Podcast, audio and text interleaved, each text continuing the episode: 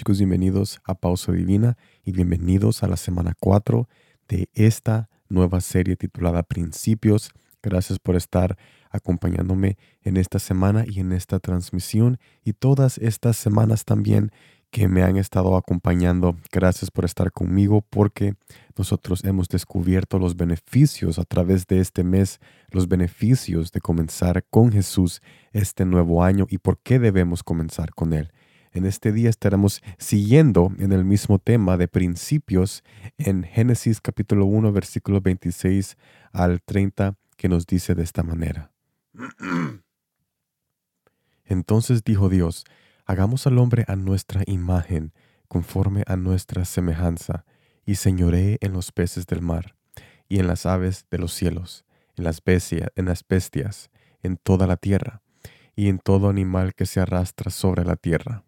Y creó Dios al hombre a su imagen, a imagen de Dios lo creó, varón y hembra los creó, y los bendijo, y les dijo, fructificad y multiplicaos, llenad la tierra, y soyuzcadla, y señoread en los peces del mar, en las aves de los cielos, y en todas las bestias que se mueven sobre la tierra. Y dijo Dios, He aquí os he dado toda planta que da semilla, que está sobre toda la tierra, y todo árbol en que hay fruto y que da semilla, os serán para comer, y a toda bestia de la tierra, y a todas las aves de los cielos, y a todo lo que se arrastra sobre la tierra en que hay vida. Toda planta verde les será para comer. Y fue así. ¿Cómo puedo yo tener esperanza de un cambio si mi pecado dice lo contrario? Mi pecado dice de que nunca voy a cambiar. Entonces, ¿cómo voy a tener yo una esperanza de un cambio si mis acciones y mis errores dicen lo contrario? Pues esto nos lleva al primer punto de este hermoso mensaje. A pesar de nuestro pecado, seguimos teniendo su imagen. Desde el principio Jesús decidió crearnos a su parecer.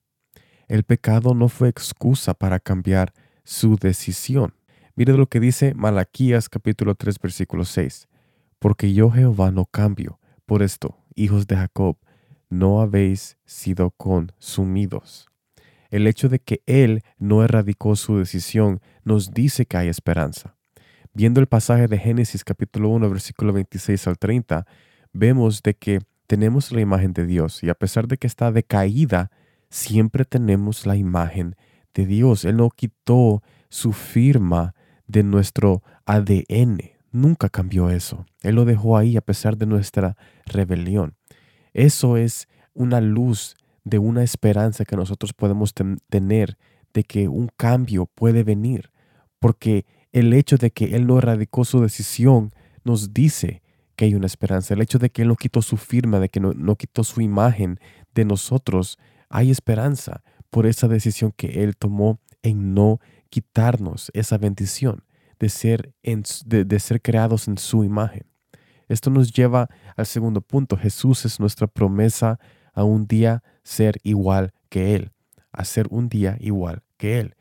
Mire lo que dice Primera de Juan, capítulo 3, versículo 2. Amados, ahora somos hijos de Dios, y aún no se ha manifestado lo que hemos de ser, pero sabemos que cuando Él se manifieste, seremos semejantes a Él, porque le veremos tal como Él es. Notemos en este hermoso pasaje cuando Juan nos habla a tu corazón y a mi corazón, ahora somos hijos de Dios.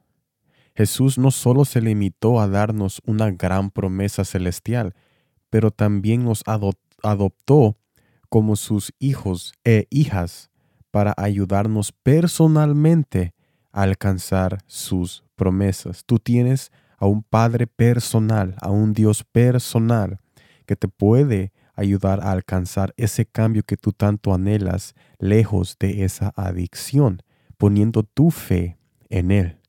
Terminamos este mensaje con un pensamiento final en saber, en saber que todavía tenemos su imagen y que tenemos no solo una promesa, pero también al que hizo la promesa. Podemos estar seguros que hay esperanza para el cambio que tanto tú deseas este nuevo año. Quizás hay cambios que tardarán más que otros, pero al poner nuestra esperanza en Jesús, seremos, tú y yo seremos sorprendidos de los hermosos cambios que vayamos a ver en este hermoso año nuevo. Así que es muy importante comenzar este año nuevo en Jesús y no rendirnos a pesar de nuestros errores, porque tú, tú todavía tienes su imagen y tú eres llamado a la familia celestial de Jesús por medio de la adopción de sangre con el sacrificio que Jesús hizo en la cruz para ser ese hijo o hija en su regazo, sabiendo de que todo estará bien, poniendo tu fe en su soberanía, ya que Él tiene el control sobre todas las cosas y Él tiene la última decisión. Tú tienes esperanza, tú saldrás de esa adicción, tú verás ese cambio en este nuevo año, pero es necesario llevar las cosas como un proceso agarrados de la mano de Jesús y nunca soltarnos de Él, a pesar de lo que las personas dicen acerca de nosotros y aún nosotros mismos nos decimos.